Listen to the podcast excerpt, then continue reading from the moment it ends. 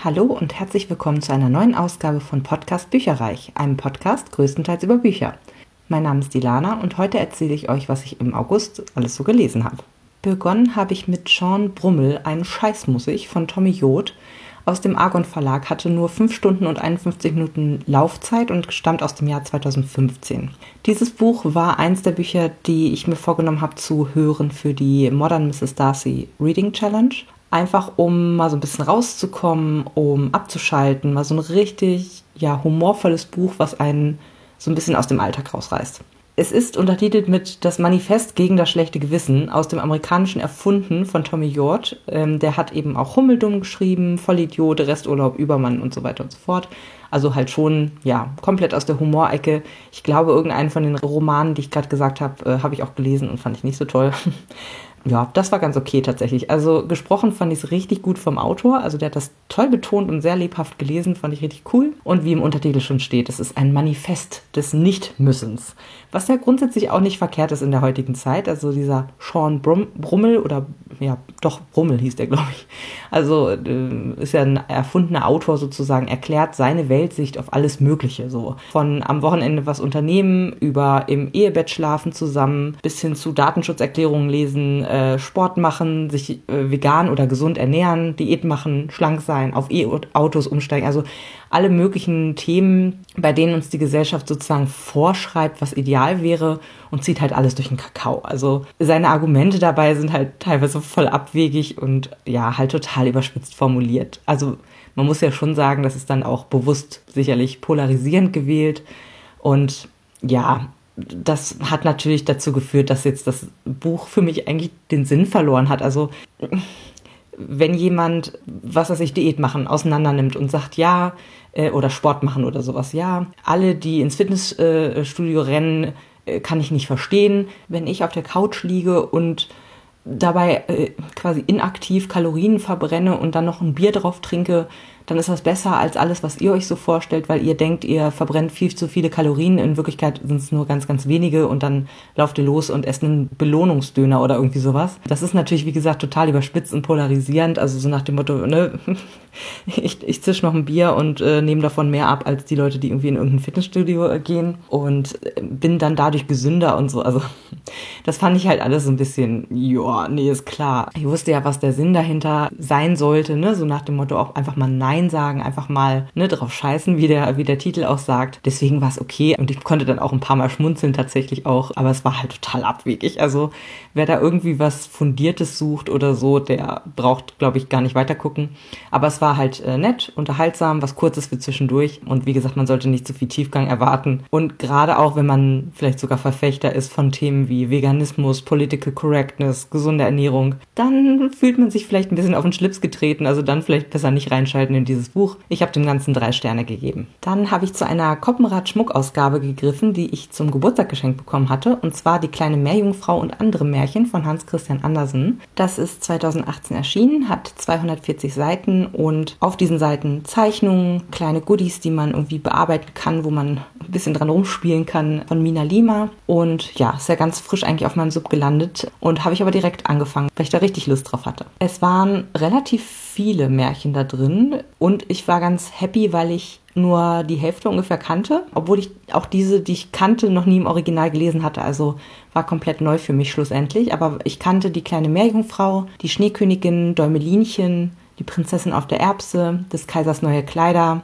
der standhafte Zinnsoldat und das hässliche Entlein. Welche Märchen mir gar nichts sagten vorher waren die roten Schuhe, die Nachtigall, der Schweinehirt, das Feuerzeug und das Mädchen mit den Schwefelhölzern. Ähm, mir hat es ganz gut gefallen. Die Sprache war natürlich ziemlich altmodisch, weil die Märchen im 19. Jahrhundert entstanden sind. Die Bilder und Gimmicks, muss ich sagen, haben mir bei Die Schöne und das Biest von demselben Verlag ein bisschen besser gefallen. Also alles in allem, ja, mittelmäßige drei Sterne tatsächlich für dieses Buch. Ich kann mir allerdings auch vorstellen, dass es gerade im Lesen mit Kindern besonders viel Spaß dann macht, weil eben die Aufmachung so schön ist und man hier wirklich viele Geschichten vorlesen kann. Als nächstes habe ich gehört Der Monstromologe von Rick Yancey. Das ist aus dem Lübbe Audio Verlag von 2010. Sieben Stunden und 37 Minuten Laufzeit, also mittellang würde ich mal sagen. Und war ebenfalls ein Titel aus der Modern Mrs. Darcy Reading Challenge. Gelesen von Christoph Wortberg. Der hat bei Audible nur 16 Ergebnisse, unter anderem zwei Ken Follett Bücher und einige von Andreas Eschbach. Der hat das auch gut gemacht. Er hat sich angenehm zurückgehalten, hatte eine schöne Stimme. Allerdings fand ich, hat er manchmal auch ein bisschen übertrieben deutliche Aussprache betrieben.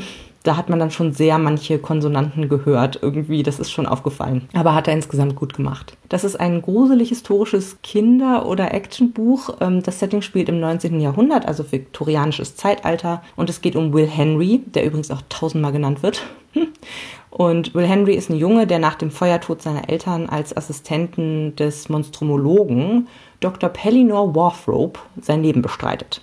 Für den Herrn hatten eben früher auch schon seine Eltern gearbeitet und er wurde jetzt quasi übernommen, schrägstrich gerettet, damit er eben keine, ja, nicht ins Waisenhaus oder so muss. Aber was ist ein Monstromologe eigentlich? Das ist ein Wissenschaftler, der Monster erforscht, ist doch ganz klar. Das Buch startet auch entsprechend direkt mit einem Knall. In einer finsteren Nacht bringt ein Grabräuber eine Leiche zu Warthrope, die von einem Anthropophagen als ja, Snack und Eiablage verwendet wurde. Warthrope seziert den dann und bringt anschließend den Grabräuber Will Henry und sich selbst in Gefahr, indem er auf den Friedhofen nach dieser Spezies sucht, die für Amerika total ungewöhnlich ist und sie dann auch leider findet. Es ist eine ganze Kolonie von über 30 Stück, die sich da angesammelt hat und dann stellt sich natürlich die Frage, wie sind die überhaupt nach Amerika gekommen? Das heißt, Will Henry und Dr. Warthrope recherchieren dann darüber. Das erste Viertel, in dem das meiste von dem, was ich jetzt eben gerade geschildert habe, passiert ist, war auch sehr spannend und gruselig. Danach flachte der Spannungsbogen für mich völlig ab und es ist einfach überhaupt nichts mehr passiert. Wir kriegen eigentlich nur in gruselig ekeligen Schilderungen von Überlebenden äh, eben Beschreibungen, wie diese Viecher eben übergesetzt sind und in Neuengland Fuß gefasst haben. Aber ich sag mal so, es war ja irgendwie klar, dass sie irgendwie hergekommen sein müssen und dabei wahrscheinlich nicht so brav gewesen sind. Also ich konnte mir auch eigentlich selbst denken, was und dass da was passiert ist. Deswegen hat mich der Teil irgendwie total gelangweilt. Außerdem hätte ich auch gerne mehr zu den anderen Monstern in dieser Welt erfahren, aber wir beschränken uns diesmal wirklich komplett auf die Menschenfresser, was ich echt schade fand. Und der Rest der Geschichte war dann auch sehr vorhersehbar. Also nach der Recherchephase ging es dann ums äh, Bekämpfen und Kräftebündeln. Da sind auch ein paar neu hinzugekommene Charaktere äh, gewesen, aber die haben mich jetzt auch nicht hinterm Ofen hervorgelockt, muss ich sagen. Und auch den Doktor mochte ich nicht so gern. Er neigt zur Euthanasie ist manisch-depressiv und ja, schlussendlich auch dem zwölfjährigen Will Henry äh, wenig empathisch äh, entgegen. Und mit dem identifiziert man sich als Leser natürlich am ehesten, weil er wie wir diese Monsterwelt erstmal kennenlernen und verstehen muss, vielleicht auch Angst hat. Also er ist sehr nachvollziehbar als Charakter eigentlich und ja, man, man fokussiert sich oder man, man sieht sich wahrscheinlich selber als Leser in ihm wieder. Und deswegen, ja, wirkte der Doktor auch ein bisschen komisch, muss ich sagen. Außerdem ist ja Will Henry weise, man hat auch so ein bisschen Mitleid mit ihm. Also, das sind so die, die wichtigsten Sachen, wie er sich so gegeben hat in Band 1. Es ist eine Reihe. Tatsächlich, ansonsten zeigt er Persönlichkeit wie ein Toastbrot. Also, er ist fleißig als Gehilfe, macht auch mal Fehler, wird auch mal wütend, aber hatte für mich jetzt irgendwie keine Greifbarkeit. Also, ja, er macht auch eine Charakterentwicklung durch, aber die ist irgendwie minimal. Also äh, nach und nach bezwingt er dann schon so ein bisschen seine Angst, sodass er dann am Ende des Buches deutlich weniger ängstlich ist als am Anfang des Buches. Aber wie gesagt, irgendwie, er ist gut zum Projizieren, aber er hat eigentlich keine, keinen eigenen Charakter, finde ich. Es war alles sehr handlungsgetrieben, aber die war mir tatsächlich zu dünn. Deswegen insgesamt zwei Sterne hat mir nicht so gut gefallen. Ich habe dann äh, hinterher noch gedacht, man hätte echt wieder so ein Namentrinkspiel spielen können. Also so oft wie Will Henry gesagt wurde, wäre ich schon nach wenigen Minuten besoffen gewesen, mal wieder.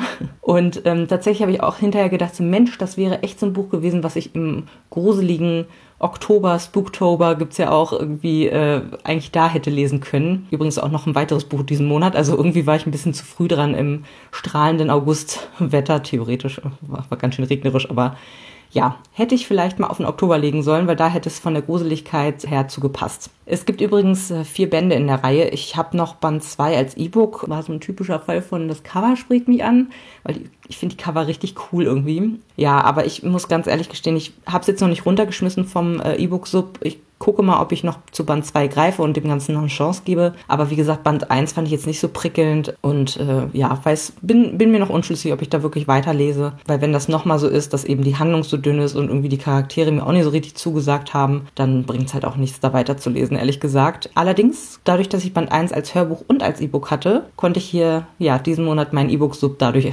auch reduzieren, obwohl ich es als Hörbuch gehört habe. Als nächstes habe ich ein sehr berührendes Hörbuch gehört und zwar Das Haus der Frauen von Letizia Colombani. Das war ein Rezensionsexemplar aus dem Argan Verlag und ist Februar 2020 schon erschienen. Hat eine Laufzeit von 5 Stunden 41 Minuten, konnte ich daher sehr, sehr schnell durchhören. Es ist ein kurzes, aber ich finde sehr ergreifendes Hörbuch und ich finde auch, dass es perfekt für Hörbucheinsteiger ist. Gerade auch wegen der Länge, wegen des Themas, was so ein bisschen universell ansprechend ist. Ganz toll, finde ich. Ganz, ganz tolles Hörbuch. Und es wirkte auch recht autobiografisch. Es geht hier um eine Anwältin, die ein schickes, aber irgendwie leeres Leben führt, die einen Burnout hat, nachdem sich ein Mandant von ihr 25 Meter in die Tiefe stürzt, weil sein Urteil zu seinen Ungunsten ausfiel. Und sie ist halt dabei, sie sieht es, sie kann es nicht aufhalten und ja, kriegt dann halt einen Burnout, also ist völlig fertig mit der Welt und ihr Psychiater rät ihr, sich langsam wieder ins Leben zu tasten, indem sie gemeinnützige Arbeit verrichtet und ja, sie guckt sich halt so ein bisschen um, also Solène äh, heißt die Dame und findet dann einen Job als Schreiberling im Haus der Frauen. Das ist eine Zuflucht für Frauen ohne Heim aller Art. Also ich erzähle auch noch mal ein paar Geschichten gleich, worum es dann konkret ging und sie erinnert sich dann daran, wie sie früher gerne Schriftstellerin hätte werden wollen und irgendwie da so ein bisschen weggedrängt wurde oder das in Vergessenheit geraten ist und sie halt halt wie so ein, wie so ein Zug auf ein Gleis gesetzt wurde und dann ihr Leben äh, anders gelebt hat und dass sie ja vielleicht doch ganz gerne irgendwie auch was schreiben möchte und Schriftstellerin sein möchte. Nach und nach lernt sie dann die Frauen kennen, die im Palais de Femmes wohnen, ihre unterschiedlichen Geschichten, wie sie an diesen Punkt in ihrem Leben gekommen sind. Oh, und das war so ergreifend irgendwie. Also das war wirklich gut ineinander verflochten und man hat zum Beispiel die Geschichte gehört von einer Frau aus Afrika, die ihre Tochter nicht der Beschneidung aussetzen wollte und deswegen geflüchtet ist, aber sich dann zwischen ihren Kindern entscheiden musste. Sie hatte auch noch einen Sohn und ja,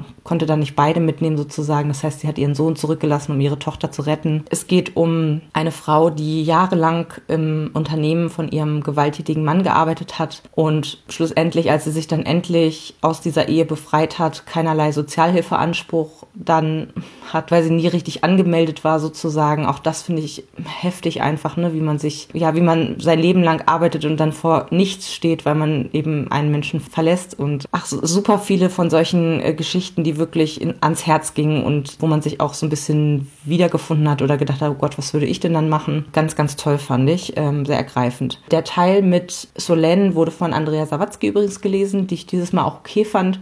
Auf Dauer ist sie mir ja gerne mal zu kindlich hell von der Stimme her. Ist aber eine sehr routinierte Hörbuchsprecherin. Die hat ja über 100 Ergebnisse auf Audible. Zum Beispiel hat sie bei Daniel Glattauers Gut gegen Nordwind-Reihe gelesen oder Glenkill oder einige Ursula Poznanski-Bücher und so weiter und so fort. Die hat ja richtig viel gelesen. Immer mal wieder gibt es auch Rückblenden da wird dann die Geschichte von Blanche erzählt. Das ist eine junge Frau, die der Heilsarmee beigetreten ist und später dann das Haus der Frauen quasi gegründet hat. Also so ein bisschen die historische Entwicklungsgeschichte von dem Haus der Frauen. Und diese Passagen wurden von Ruth Reinecke gelesen. Die hat nur drei Ergebnisse auf Audible. Also es ist eine sehr neue, frische Stimme sozusagen. Die war sehr angenehm zu hören. Sie hat sehr betont gelesen. Es war eine bisschen ältere Stimme und es hat mir super gut gefallen. Insgesamt würde ich dem Buch vier Sterne geben und hier ist noch ein Ausschnitt für euch. Es ging alles blitzschnell. Solène verließ den Gerichtssaal mit Arthur Sinclair. Sie wollte ihm gerade sagen, dass sie die Entscheidung des Richters nicht nachvollziehen könne, auch nicht die Strenge, mit der er sein Urteil verkündete. Doch dafür blieb ihr keine Zeit. Sinclair steuerte auf die Glasbrüstung zu und übersprang sie mit einem großen Satz. Ungehindert stürzte er sich aus dem sechsten Stock des Gerichtsgebäudes. Für einige Augenblicke, die sich zu einer Ewigkeit ausdehnten, schwebte sein Körper im Leeren. Dann schlug er 25 Meter tiefer auf. An das, was folgte, erinnert sich Solène nicht mehr. Die Bilder drängen sich ungeordnet auf, spulen sich wie in Zeitlupe vor ihrem geistigen Auge ab. Sie muss geschrien haben, ja, bestimmt hat sie geschrien, bevor sie zusammenbrach. Aufgewacht ist sie in einem Zimmer mit weißen Wänden. Der Arzt hat es in zwei Wörter gefasst. Burnout. Als nächstes habe ich zu Dancing Jacks Auftakt von Robin Jarvis gegriffen. Das ist aus dem Skript 5 Verlag, also ein Unterverlag von Löwe, mit 544 Seiten 2012 erschienen. Und das hat noch zum Dicke Büchercamp gepasst. Das Dicke Büchercamp war ja im Juli und August und äh, hat alle Bücher belohnt, die über 500 Seiten sind. Ich hatte im Juli super viele dicke Klopper dadurch gelesen und hatte dann irgendwann auch keine Lust mehr, ehrlich gesagt. Ja, deswegen, das hat noch ganz gut da reingepasst. Und ich habe es mal abgestaubt, als Ramona, meine Freundin, ausgemistet hat und ja, die ersten Kapitel lasen sich auch wie so ein Klischee-Auftakt von so einem Horrorfilm, aber das Buch hat sich danach ganz anders entwickelt, als ich irgendwie gedacht habe. Es lebt auf jeden Fall von seinen liebevoll, detailliert beschriebenen Charakteren, die sehr, sehr lebendig gewirkt haben. Sonst hat es mir aber nur so lala gefallen tatsächlich. Es geht um ein Spukhaus, was von Dieben ins Auge gefasst wird. Das ist natürlich eine schlechte Idee. Das Haus übernimmt die Kontrolle über den Anführer der Diebe und benutzt ihn, um böse Bücher aus dem Keller in die weite Welt zu bringen. Und wie gesagt, das liest sich zu Beginn Beginn wie so ein Horrorfilm, ne? So ein paar Leute gehen in ein Haus, werden verschluckt sozusagen und dann geht es mit wem ganz anders weiter. Hier werden aber die Diebe tatsächlich zum zentralen Punkt der Geschichte. Also wir begleiten die eigentlich noch die ganze Zeit weiter und es ist nicht so, dass man nie wieder was von denen hört oder so. Das Buch übrigens ist das zweite Buch, was hervorragend in den Spooktober gepasst hätte, weil es auch wirklich, ja, gruselig war tatsächlich. Habe ich aber vorher nicht so unbedingt gewusst, also sonst hätte ich es vielleicht erst im Oktober gelesen. Aber ist auch egal. Wir lernen auf jeden Fall gleichzeitig zu den Dieben noch einen desillusionierten Lehrer kennen, seine Freundin und deren Sohn sowie seine asozialen Schüler.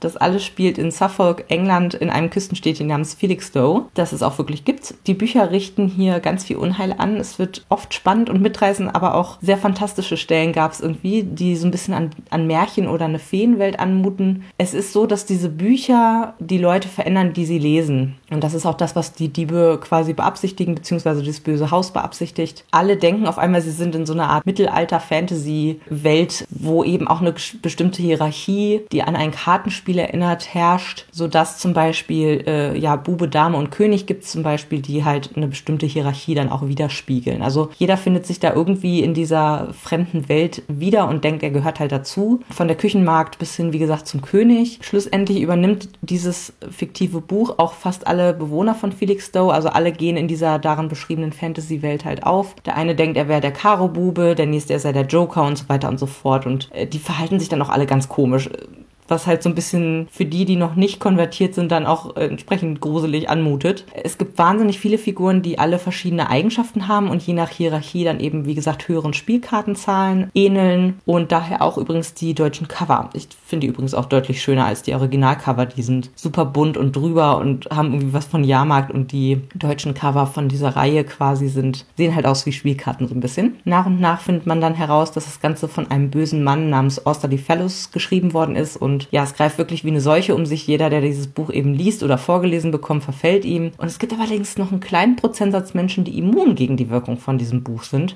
Und die werden halt nach und nach gejagt, unterdrückt, gefoltert, getötet, was eine ziemlich unheimliche Parallele zu Hitler und den Konzentrationslagern aufzeigt. In die Richtung geht wohl noch stärker auch Band 2, habe ich gehört. Da sind dann wirklich Lager aufgeschlagen, wo dann eben diese immunen Menschen sich aufhalten müssen und wie gesagt gefoltert, getötet und so weiter werden.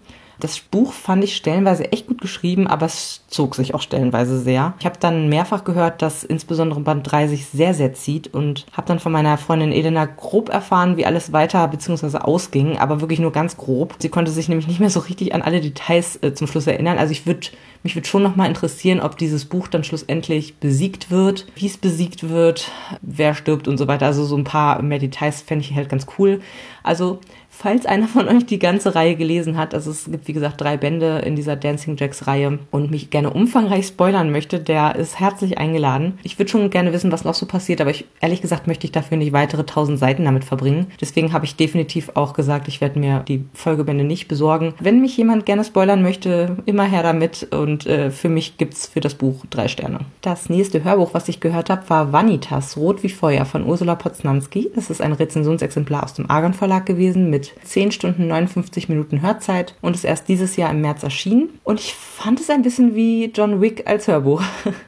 es geht um Caroline, die früher undercover beim Clan der Karpin für die Polizei spioniert hat. Und seit ihrem Ausstieg, das kennt man ja quasi aus Vanitas dem ersten Teil, wird sie von dem Clan gejagt, sie fürchtet um ihr Leben. Und ich fand, in Band 1 war sie noch das totale graue Mäuschen, von Panik getrieben. Und das kam mir als Leser irgendwie nicht greifbar vor, das kam mir übertrieben vor. Also so richtig übervorsichtig, paranoid. Und ich dachte die ganze Zeit so, hä, ist das denn wirklich so, dass sie dich verfolgen? Weil irgendwie schiebst du hier gerade voll den Film und so richtig einen Beweis dafür, dass du wirklich verfolgt wirst oder irgendwie beobachtet wirst, gibt es überhaupt nicht. Das hatte sich dann zum Glück in Band 2 bereits ja ins aktive, selbstbewusste gewendet und es wurde dort dann auch noch ein bisschen mehr erzählt, welche Gräueltaten Caroline bei ihrer Zeit undercover eben sehen musste und das hat es für mich dann auch ein bisschen greifbarer gemacht, diese riesige Angst, die sie eben auch in Band 1 hatte. In Band 3 der Reihe begibt sich Caroline nun auf ihren persönlichen Rachefeldzug gegen den Clan der Karpin. Ähm, nach und nach sollen diverse Clanmitglieder sterben. Und Caroline hat auch überall ihre Hände drin, aber sie macht das sehr geschickt. Größtenteils mit Grips statt mit Muskelkraft eigentlich. Also es werden mehrfach Parallelen zum Schachspielen gezogen, nicht nur äh, wegen Carolins Nachnamen, also Bauer, Springer, König äh, heißt sie äh, in dieser Reihe. Und ich fand den Vergleich eigentlich recht passend. Also sie arbeitet hier mehr mit einem Ausspielen gegeneinander, als dass sie selbst irgendwie großartig Hand anlegt. Es war trotzdem super spannend. Man fiebert total mit, ob Caroline das schafft, irgendwie unbeschadet aus der ganzen Affäre rauszukommen. Einige Situationen Situationen sind nämlich wahnsinnig brenzlig für sie und ich fand auch den Schluss tatsächlich gut abgewickelt, in Anführungsstrichen. Es hat mir echt Spaß gemacht, das Hörbuch zu hören. Triggerwarnung, es ist schon recht viel Gewalt enthalten, also Entführung, Folterung, mit Unterauerabschnitte, zum Beispiel äh, Exekutionen per Pistole und so weiter und auch Gewalt gegen Frauen ist ganz stark vorhanden. Also wer nicht so gut mit Gewalt in Büchern umgehen kann, für den ist es vielleicht nichts. Ich fand es total unterhaltsam und habe irgendwie total mitgefiebert. Wie gesagt, dass sie schafft, was sie sich vorgenommen hat und dass sie möglichst auch unbeschadet dann da rauskommt. Ja, für mich fünf Sterne und ihr bekommt jetzt hier noch einen kleinen Ausschnitt zu hören. 9 Uhr, es kommt Wind auf. Im Park habe ich seit einer halben Stunde niemanden mehr gesehen und nun geht die Sonne unter. Zeit, meinen Köder auszulegen. Ich klettere den Baum hinunter, nehme den Rucksack ab und hole die Tupperdose mit dem toten Küken heraus. Eigentlich wollte ich es auf die breite Steinbrüstung der Brücke legen, aber der Wind macht mir Sorgen. Der Ring ist schwer, ja, aber er ist auch rund. Wenn das Präparat in den Bach rollt, ist mein Plan gescheitert.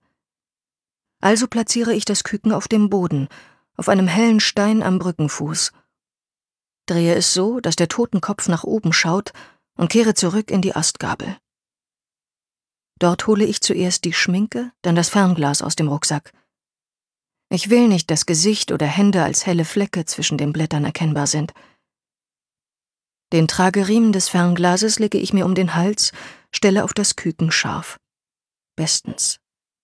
Ein schneller Schwenk auf den Weg rechts und links der Brücke, da ist noch niemand zu sehen. Macht nicht den Eindruck, als gäbe es eine Vorhut. Viertel nach neun.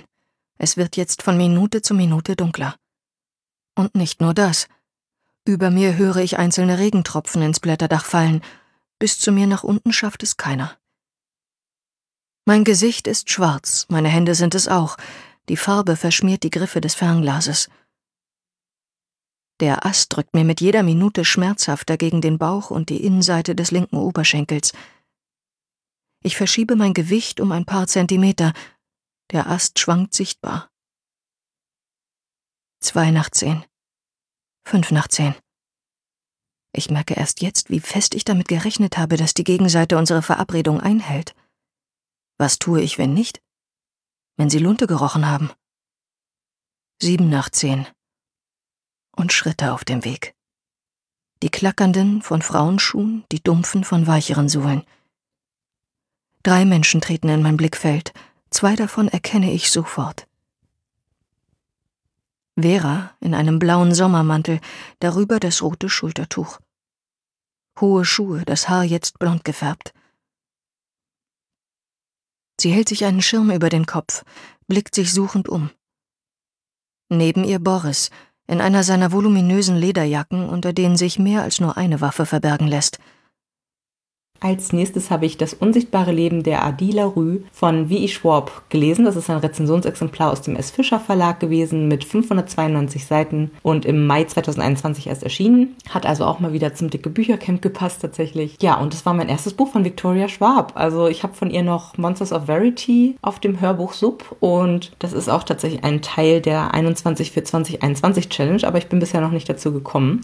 Daher ist das jetzt das allererste Buch von ihr gewesen, was ich gelesen habe. Ich habe schon gehört, dass sie echt gut schreibt und sie war auch schon einige Male beim Podcast von Brandon Sanderson mit dabei. Der heißt ja Writing Excuses und ich fand sie da immer auch super spannend. Und in diesem Buch geht es um Adi LaRue, beziehungsweise irgendwann wird sie wahrscheinlich auch Eddie LaRue genannt, weil sie dann nach Amerika irgendwann auswandert, stammt aber ursprünglich aus Frankreich und sie ist die Frau, an die sich niemand erinnert, laut Klappentext. Sie ist die unbekannte Muse auf den Bildern alter Meister, die namenlose Schönheit in den Sonetten der Dichter. 300 Jahre lang reist sie durch die europäische Kulturgeschichte und bleibt dabei doch stets allein. Seit sie im Jahre 1714 einen Pakt mit dem Teufel geschlossen hat, ist sie dazu verdammt, ein ruheloses Leben ohne Freunde oder Familie zu führen und als anonyme Frau die Großstädte zu durchstreifen. Bis sie 300 Jahre später in einem alten, versteckten Antiquariat in New York einen jungen Mann trifft, der sie wiedererkennt und sich in sie verliebt. Das war jetzt wie gesagt der Klappentext. Ich konnte es eigentlich nicht viel besser zusammenfassen, ehrlich gesagt. Ich habe das Buch in einer Leserunde mit Lea von Lea Plants and Reads begonnen. Für sie hat das Buch allerdings leider überhaupt nicht gezündet, äh, sondern eher eine Leseflaute geführt, so upsi. ähm, und ich kann es auch irgendwo nachvollziehen. Auch wenn es mir nicht komplett so ging, muss ich tatsächlich sagen, die Geschichte hat sich für mich gefühlt wie Kaugummi gezogen und die Erwartungen, die ich hatte an das Buch und auch den Hype, der darum besteht, fand ich ehrlich gesagt überhaupt nicht gerechtfertigt. Es war schon gut geschrieben, die Charaktere haben sich auch gut entwickelt, aber ich fand, es hatte kaum Handlung und es gab immer so Szenen mit diesem Teufel oder Dämon, mit dem sie da eben diesen Pakt eingegangen ist, die gerade zum Ende hin noch deutlich zugenommen haben und die waren immer so pseudophilosophisch irgendwie. Das ging mir irgendwann total auf die Nerven. Also gerade zum Ende hin bestand das Buch fast nur noch aus diesen Szenen, wo sie sich halt mit dem Teufel Wortgefechte geliefert hat zu diversen Themen rund um Leben und Sterben und Moral und keine Ahnung was. Und ja, das war irgendwie so ein ewiges Hin und Her mit diesem Teufel und das war, hat mir leider ein bisschen den, die Freude am Lesen genommen bei diesem Buch. Ja, wie gesagt, der Schreibstil ist zwar gut, aber es passiert irgendwie fast nichts. Also man hängt ewig im 18. Jahrhundert in Frankreich rum und Eddie muss erstmal klarkommen mit ihrem Fluch. Wird dann so ein bisschen natürlich beschrieben, welche Auswirkungen hat der und wie und wann und warum. Das wird auch wirklich gut erklärt. Man empfindet dann äh, auch Mitleid mit Adi, weil ja, es ist dann eben so, dass sie, sobald sie aus einer Tür raus ist und derjenige oder ihr, ihr Gegenüber sie nicht mehr sieht, vergisst er sie sofort. Das heißt, ja, theoretisch, wenn jemand den Raum verlässt und sie ist noch im Raum drin und er kommt wieder, dann denkt er sich, sie ist ein Einbrecher, so nach dem Motto, weil er, er oder sie vergessen hat, dass sie da eben sitzt. Das ist schon echt heftig und sorgt natürlich auch dafür, dass sie, ja, also sie kann ja keinem Job nachgehen, äh, sie hat entsprechend, muss halt stehlen ohne Ende, darf sich aber nicht erwischen lassen, weil wenn, äh, also da waren auch ein paar echt brenzlige Szenen mit dabei, äh, wo sie dann eben erwischt und festgehalten wurde, bevor sich die Leute nicht mehr an sie erinnert haben. Und sie muss auch öfter mal irgendwie in der Kälte schlafen oder ähnliches, weil eben, ja, selbst wenn sie was bezahlt an, an Unterkunft, kann sich derjenige dann relativ, also nicht mehr dran erinnern, dass, dass er ihr das Bett verkauft hat, so nach dem Motto. Also sie muss sich da schon echt durchmogeln und natürlich greift das auch die Nerven an, wenn deine Eltern dich nicht mehr kennen, wenn dein Dorf dich nicht mehr kennt und so weiter und so fort. Sie hat eben diesen Pakt mit dem Teufel eingegangen, weil sie verheiratet werden sollte und war eigentlich so ein Freiheitsgefühl ähm, oder einen großen Freiheitsdrang hatte. Dass ich gedacht oh, das kann doch aber nicht alles sein, dass ich jetzt hier verschachert werde, so nach dem Motto und dann nur noch irgendwie Mutter bin und früh sterbe, so nach dem Motto. Und das wollte sie halt einfach nicht. Sie wollte ganz gerne lange leben, sie wollte gerne Paris sehen und so weiter und so fort. Und ja, dieser Dämon hat halt so ein diese, dieses Vergessen quasi als Hintertür für sich eingebaut und hofft eben die ganze Zeit darauf, dass sie dem überdrüssig wird und ihm dann ihre Seele vermacht. Aber irgendwie ist dann auch die Story ziemlich dünn. Also wie gesagt, es wird dann viel erklärt, wie läuft das mit diesem Fluch. Wir bleiben, wie gesagt, relativ lange im 18. Jahrhundert dann bei ihr, also in ihren ersten Jahren quasi. Dass irgendwann mal was mit, gute französische Revolution kommt ganz kurz drin vor, aber irgendwie die Weltkriege werden komplett außen vor gelassen. Und dann spielt es eigentlich größtenteils äh, in New York dann eben 2014. Ja, und der äh, Love Interest Henry bekommt dann auch noch eine kleine Hintergrundgeschichte, die sich allerdings komplett kurz vor 2014 wiederum abspielt spielt. Also das, die große Frage ist eben, warum kann Henry sich als einziger an, an Adi erinnern? Was passiert mit Adis Seele? Wird sie sie vor dem Teufel bzw. Dämon bewahren können? Ich fand es ehrlich gesagt nur so mittel. Es hat jetzt von mir drei Sterne bekommen. Ich fand, die Handlung plätscherte so dahin und es war zwar gut geschrieben und gute Charaktere, aber irgendwie hat mir das nicht ausgereicht, ehrlich gesagt. Deswegen leider Gottes nur drei Sterne für dieses Buch. Gegen Ende des Monats stand mir der Sinn nach ganz viel Romantik und Liebe und deswegen habe ich zu X-Talk, Liebe live auf Sendung von Rachel Lynn Solomon gegriffen. Das war ein Rezensionshörbuch aus dem Ronin Hörverlag. 11 Stunden 43 Minuten ungekürzt und ist auch gerade frisch erst im August 2021 erschienen. Gesprochen wurde das Ganze von Anna Röser. Da habe ich jetzt mal den Text von der Ronin-Webseite zu ihr entnommen sozusagen und lese den jetzt mal vor. Die Rheinländerin Anna Röser begeisterte sich schon zu Schulzeiten für Theater und Schauspiel. Nach einem Auslandsaufenthalt und ihrem Studium an der Schauspielschule der Keller fand sie in Köln ihre Basis. Neben Engagements im Theater und Fernsehen entdeckte Anna Röser bald auch das Sprechen für sich. Sowohl im Synchronbereich als auch in der Werbung und im Hörbuch fühlt sie sich zu Hause. Denn auf Audible gab es von ihr nur eine Handvoll Ergebnisse, aber sie hat es echt gut gemacht. Sie hat eine helle, angenehme Stimme schön irgendwie so aufgeregt, flummihaft fand ich, was zu der Protagonistin super passte. Die konnte aber auch den Love Interest Dominic echt gut sprechen, fand ich. Das Einzige, wo ich ein bisschen Kritik üben würde, aber das war nur eine ganz kleine Rolle, war der Stiefvater in Spee. Den hat sie meiner Meinung nach zu tief gesprochen schlussendlich. Also sie hat ihre Stimme irgendwie sehr tief verstellt für den und der wirkte dadurch total dümmlich.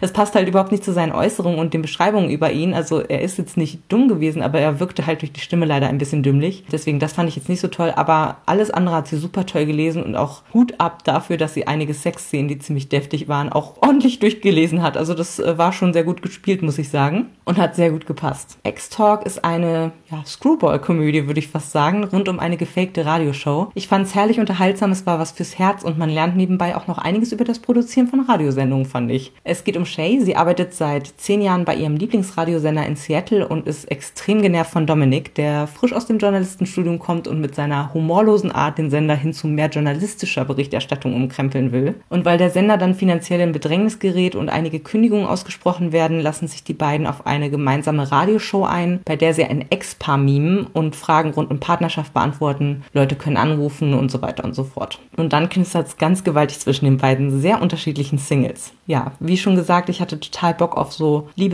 Liebesromane, romantische Komödien und diese hier hat mir richtig gut gefallen. Es war sehr nah an meiner Lebensrealität dran. Also es werden Podcasts gehört, sich über hohe Wohnkosten beschwert, in Restaurants ausprobiert. Die Leute hängen sich in ihre Arbeit so sehr rein, dass ihr Privatleben vernachlässigt wird und so weiter. Also die Themen, die neben der Liebesbeziehung angesprochen wurden, haben mir echt gut gefallen. Es war nicht zu viel links und rechts, aber es war eine gute Balance, fand ich. Zum Beispiel steht Shay vor der Herausforderung, dass ihre Mutter jetzt wieder heiraten möchte, nachdem ihr Vater vor ein paar Jahren gestorben ist und ihre beste Freundin liebäugelt außerdem mit einem Job außerhalb von Seattle. Ja, Shays ganzes Leben wird also auf den Kopf gestellt, alles verändert sich und sie ist diejenige, die im Grunde auf der Stelle steht und sich fragt, oh Gott, ich bin gerade völlig überfordert und was passiert hier eigentlich gerade? Die Hate-to-Love-Geschichte war plausibel erzählt, auch wenn es zu Beginn ein bisschen lange dauert, bis die Liebesgeschichte in den Vordergrund rückt, fand ich. Es gab auch ein paar deftige Sexszenen und wie gesagt, die Sprecherin Anna Röser hat das echt gut gemeistert. Das Einzige, was ich daran ein bisschen übertrieben fand, dass Shay mit Dominik natürlich direkt erstens super im Bett harmoniert, ohne sich irgendwie großartig abzusprechen. Es funktioniert einfach. Und B, jedes Mal multiple Orgasmen hat. Das fand ich ein bisschen übertrieben. Ansonsten hat mich das Buch super unterhalten und es bekommt von mir vier Sterne. Und hier ist ein kleiner Ausschnitt für euch. Ja, ruft Isabel. Und es wäre was Neues, was Frisches. Auf der anderen Seite des Tischs verdreht Dominik so sehr die Augen, dass ich fürchte, sie fallen ihm gleich raus. Eine Dating-Show entspricht garantiert nicht seiner Master in Journalismus Vorstellung von Qualitätsradio. Wie wäre es mit einer Dating-Show moderiert von einem Paar? schlägt Paloma vor. Das gibt's schon, sagt Kent, zigmal auf zig Podcasts. Dann einem Dating-Show moderiert von einem Ex-Paar, sage ich halb im Scherz. Der Raum wird still. Weiter, weiter, sagt Paloma. Eine Dating-Show moderiert von einem Ex-Paar? Ich hatte nicht erwartet, dass es so interessant klingen würde. Es ist bloß ein neuer Ansatz für eine Dating-Show, aber vielleicht ist es gar keine schlechte Idee. Ähm, sage ich und merke, wie ich rot werde, wie immer, wenn ich im Mittelpunkt stehe. Selbst in einem Raum mit mir bekannten Menschen Menschen mit unglaublichen Stimmen, bin ich mir meiner Stimme mehr bewusst als ohnehin schon. Sie ist höher, nasaler als sonst. Diese Menschen sagen nicht ähm oder na ja. Sie stolpern nicht über ihre eigenen Worte. Dominik sieht mich aufmerksam an, als wäre ich der Newsticker in den Fernsehnachrichten. Sogar wenn er sitzt, ist seine Haltung steif. zeichnen sich seine Schultern so scharf ab, dass seine Muskeln schmerzen müssen, wenn er abends nach Hause kommt. Nicht zum ersten Mal wünschte ich, er hätte sich nicht direkt gegenüber von mir hingesetzt. Naja, ein großartiger Anfang. Ich räuspere mich.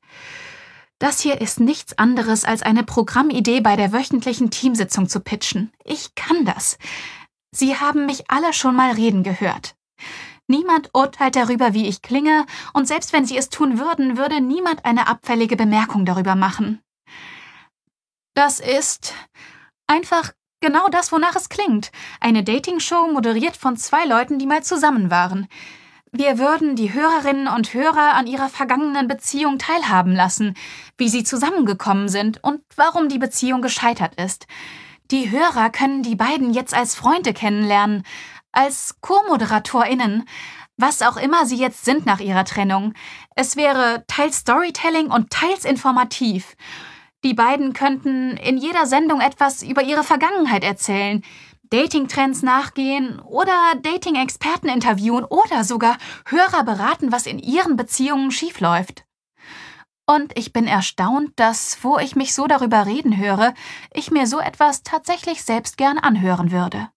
Als nächstes habe ich ein Buch von meinem Sub befreit, was ich schon ewig lesen wollte, und zwar Daisy Jones and the Six von Taylor Jenkins Reid. Es war ein englisches Hardcover aus London. Da bin ich 2019 äh, hingereist und es ist 2018 erschienen. Der Verlag heißt Hutchinson und es hatte 360 Seiten. Das hat zum einen auf meine Murder Mrs. Darcy Reading Challenge gepasst wieder und es war auch eine Rache des Subbuch. Und es war so gut. Es war so real. Es war echt mega. Ich kann es nur empfehlen. Es ist in Deutschland mittlerweile übersetzt worden, ist aber, glaube ich, noch relativ unbekannt bekannt. Also allgemein Taylor Jenkins Reid hat gerade in vielen amerikanischen Podcasts, die ich äh, so höre, wird sie total gehypt und total nach vorne gebracht mit äh, drei Büchern insgesamt. Und Daisy Jones and the Six ist eins davon. Es liest sich fast wie so eine Art Theaterstück. Das, es geht um eine fiktive Rockband aus den 70ern und ihren Untergang am 12. Juli 1979 in Chicago. Und es ist so ein bisschen wie so eine Musikdokumentation, also wie wie ein langer Zeitungsartikel. Kommen hier Bandmitglieder, Manager, Freunde, Bedienstete zu Wort und erzählen, wie sich die Band entwickelt hat, wie Daisy Jones dazu stieß, über ihre erfolgreichen Jahre und später dann die Trennung. Es ist also größtenteils wörtliche Rede, wo dann immer der Name quasi vorsteht mit dem Doppelpunkt, was das Ganze auch ziemlich kurzweilig macht zu lesen nicht immer sind alle einer Meinung oder erinnern sich an dieselben Geschehnisse auf dieselbe Art und Weise. Das war auch ganz äh, spannend zu sehen. Ja, und die Charaktere sind einfach so lebendig beschrieben, dass man ständig denkt, dass es die Band irgendwie doch gegeben hat. Und man googelt dann tatsächlich, man fängt an irgendwie so, okay,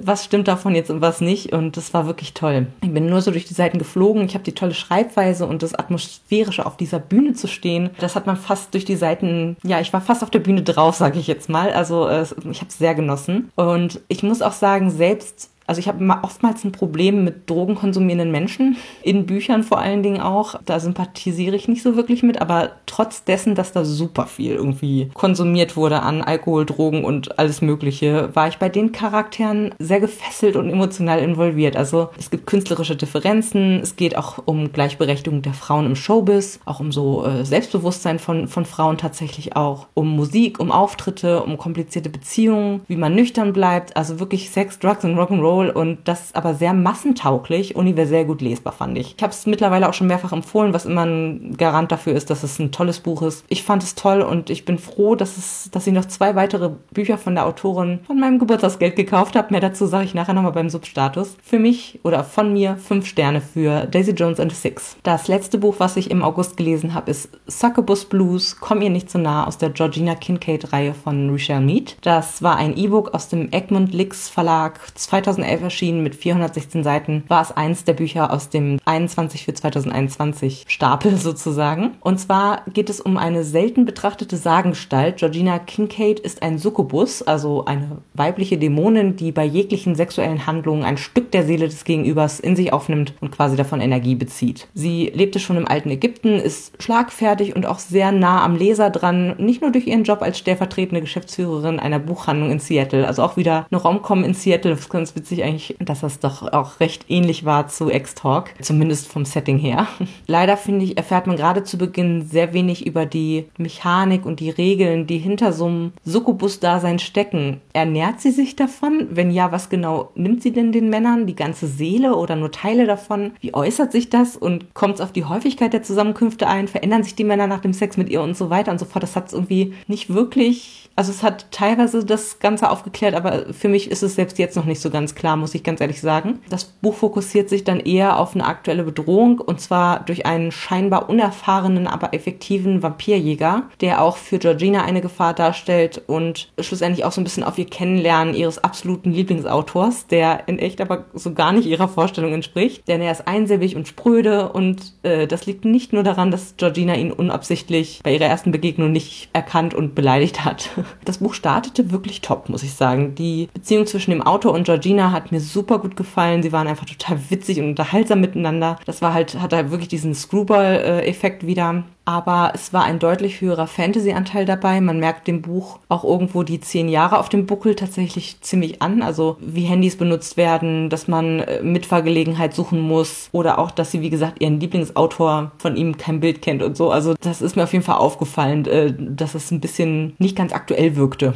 Es wurde auch tatsächlich für mich mega schnell vorhersehbar. Also ich wusste schon nach dem ersten Drittel, wer der Bösewicht sein würde und dann ging das noch hin und her und dies und das und deswegen eine falsche Spur und so weiter und so fort. Deswegen deswegen zog sich der Rest des Buchs für mich total. Deswegen bekommt das Buch nur drei Sterne von mir. Ich habe allerdings noch die fünf Nachfolgebände der Reihe und möchte die auch zeitnah lesen. Wahrscheinlich wird es da um andere Dinge gehen, um neue Konflikte und das hoffe ich und hält mich dann besser. Mir ist auf jeden Fall aufgefallen, dass Georgina extrem viele Freunde und Bekannte hat, eigentlich alles Männer, sodass noch relativ viel Potenzial für weitere Themen und Konflikte für die Nachfolgebände da ist. Das waren Vampire, Dämonen, Engel, aber auch Sterbliche und es führte tatsächlich auch hier dazu, okay, wer war das nochmal, habe ich mich ständig gefragt. Ich sollte wirklich wieder anfangen, Lesetagebuch zu führen, wo ich das so ein bisschen aufschreibe. Aber ja, ich hatte durchaus Lust, äh, die Reihe weiter zu verfolgen, aber sie hat mich jetzt nicht so gebockt wie zum Beispiel Vampire Academy, was ich von ihr richtig gut fand. Und ich weiß auch noch nicht, wann genau ich dann ja mit den fünf Nachfolgebänden dann starte, aber Mal sehen. Kommen wir nun zu der Höhe meines Subs. Ich habe diesmal die E-Books noch mit aufgeführt, weil hier ja einige runtergegangen sind, sage ich jetzt mal. Nämlich zwei müssten es gewesen sein. Einmal eben Succubus Blues und dann noch ein Monstrumologenbuch. Also 94 habe ich jetzt auf jeden Fall aktuell ungelesen auf dem E-Reader.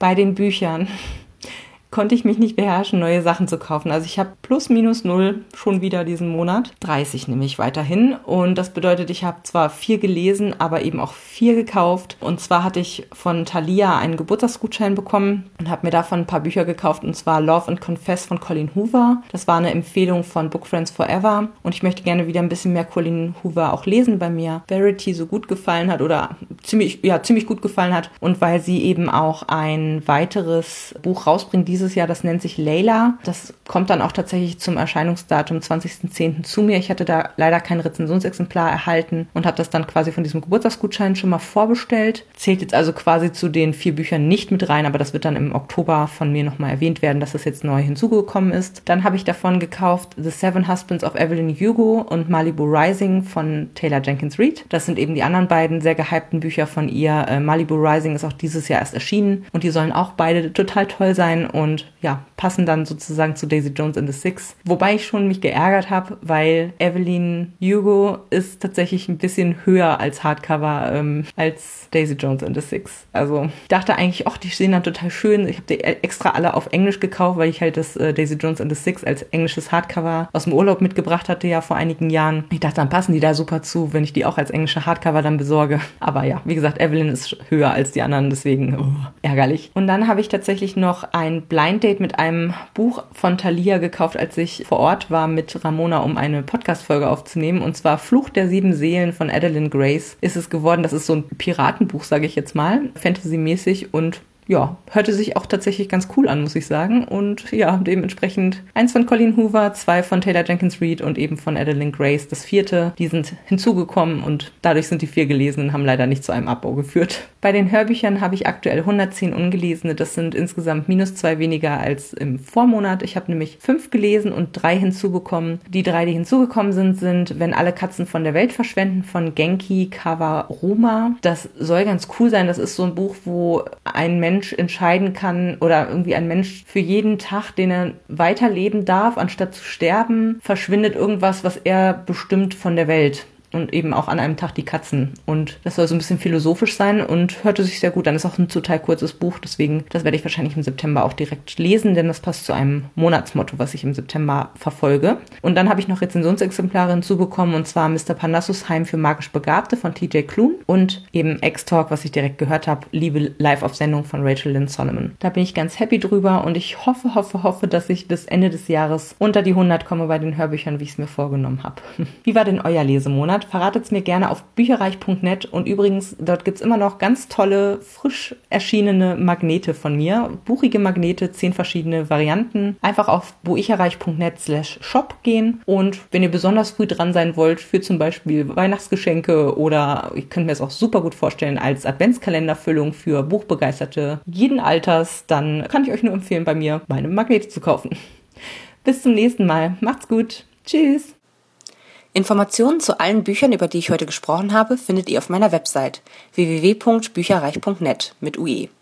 Ihr könnt dort oder auf Facebook unter www.facebook.de slash podcastbuicherreich in einem Wort durch mit mir in Kontakt treten. Meine E-Mail-Adresse lautet buicherreich at gmail.com. Wenn ihr diesen Podcast über iTunes abonniert habt, würde ich mich riesig freuen, wenn ihr mir eine 5-Sterne-Bewertung hinterlasst. Dies ist ein privater Buch-Podcast, in dem ich nur meine eigene private Meinung wiedergebe. Wenn mir ein Buch oder Hörbuch kostenlos zur Verfügung gestellt wird, kennzeichne ich es entsprechend auf meiner Website.